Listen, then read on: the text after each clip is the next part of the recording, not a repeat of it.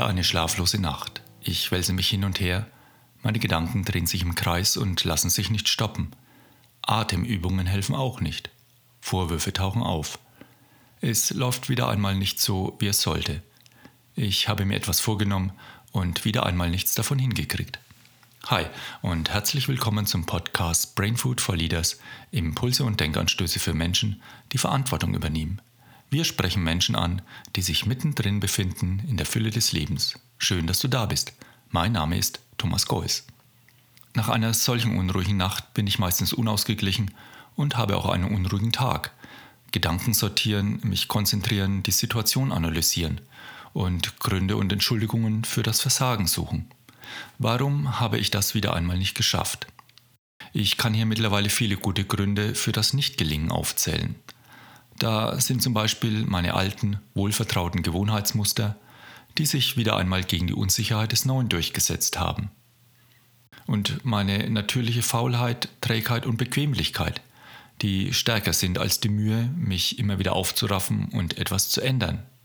Mir fehlt auch manchmal die zusätzliche Energie und Motivation für die Veränderung. Mir fehlt die Zeit, das Neue zu erproben, es einzuüben und in meinen Lebensrhythmus zu integrieren. Da sind auch meine fehlende Beharrlichkeit, fehlende Geduld, Disziplin und Durchhaltevermögen, um mich an das Neue zu gewöhnen. Und je näher ich dem Ziel komme, desto unattraktiver wird es und es hat dann doch zu viele nicht vorhergesehene negative Nebenwirkungen für mich. Nun, da ist auch meine Angst, erfolgreich zu sein. Ja, du hast richtig gehört, denn dadurch wecke ich in meinem Umfeld Erwartungen auf weitere Erfolge. Das setzt mich unter Druck und ich weiß nicht, ob ich dem gerecht werden kann.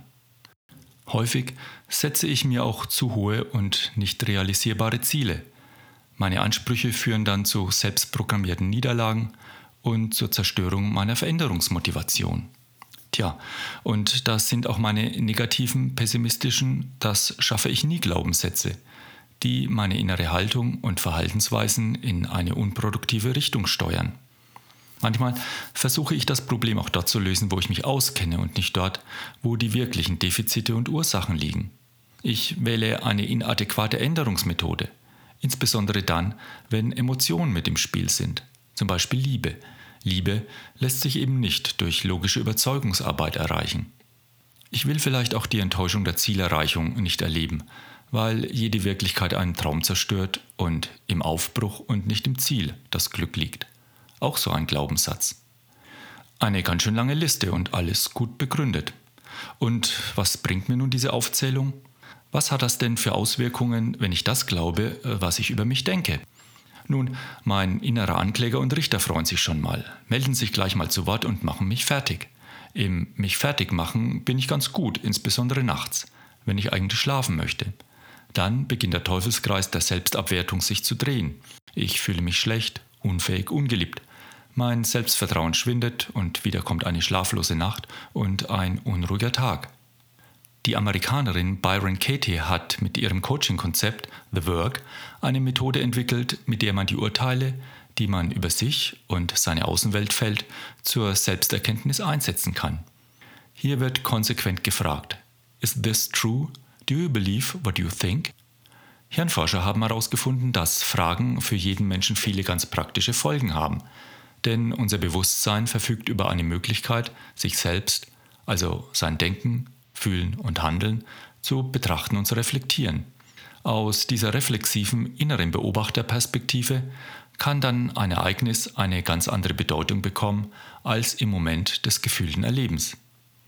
Vermutlich kennst du deinen inneren Beobachter, zumindest lohnt es sich, diese sogenannte Repräsentanz kennenzulernen, aufzubauen und zu entwickeln. Durch die Aufmerksamkeit, die wir einer Frage widmen, wird unser Denken in eine bestimmte Richtung gelenkt und dem Denken folgt Aktivität. Deshalb ist es also sehr ratsam, auf gute Fragen, etwa auf die von Byron Katie, zu achten. Ehrlich gesagt tut mir das Nachdenken über die Frage, glaube ich, was ich über mich denke, gut. Es entspannt und befreit mich, denn mir gelingt ja auch vieles. Ich liebe und werde geliebt. Wenn ich mit einem wohlwollend kritischen Blick mein Tun reflektiere und mein Denken hinterfrage, erlebe ich das vermeintliche Scheitern vielleicht nicht als solches, sondern als Lern- und Selbsterfahrung und entwickle mich so Schritt für Schritt weiter. Ich kann dann meine selbstabwertenden Gedanken hinterfragen und mir manchmal dabei ein Schmunzeln nicht verkneifen. Ich glaube nicht mehr alles, was ich über mich und andere denke, denn Denken und Glauben sind nicht dasselbe. Und wie sieht es so bei dir aus? Glaubst du, was du über dich denkst? So, das war's für diese Folge. Weitere Podcasts findest du wie immer unter brainfoodforleaders.com. Du kannst mir auch gerne deine Erfahrungen mitteilen. Ich freue mich von dir zu lesen. Vielen Dank dir fürs Zuhören, eine gute Zeit und gutes Gelingen.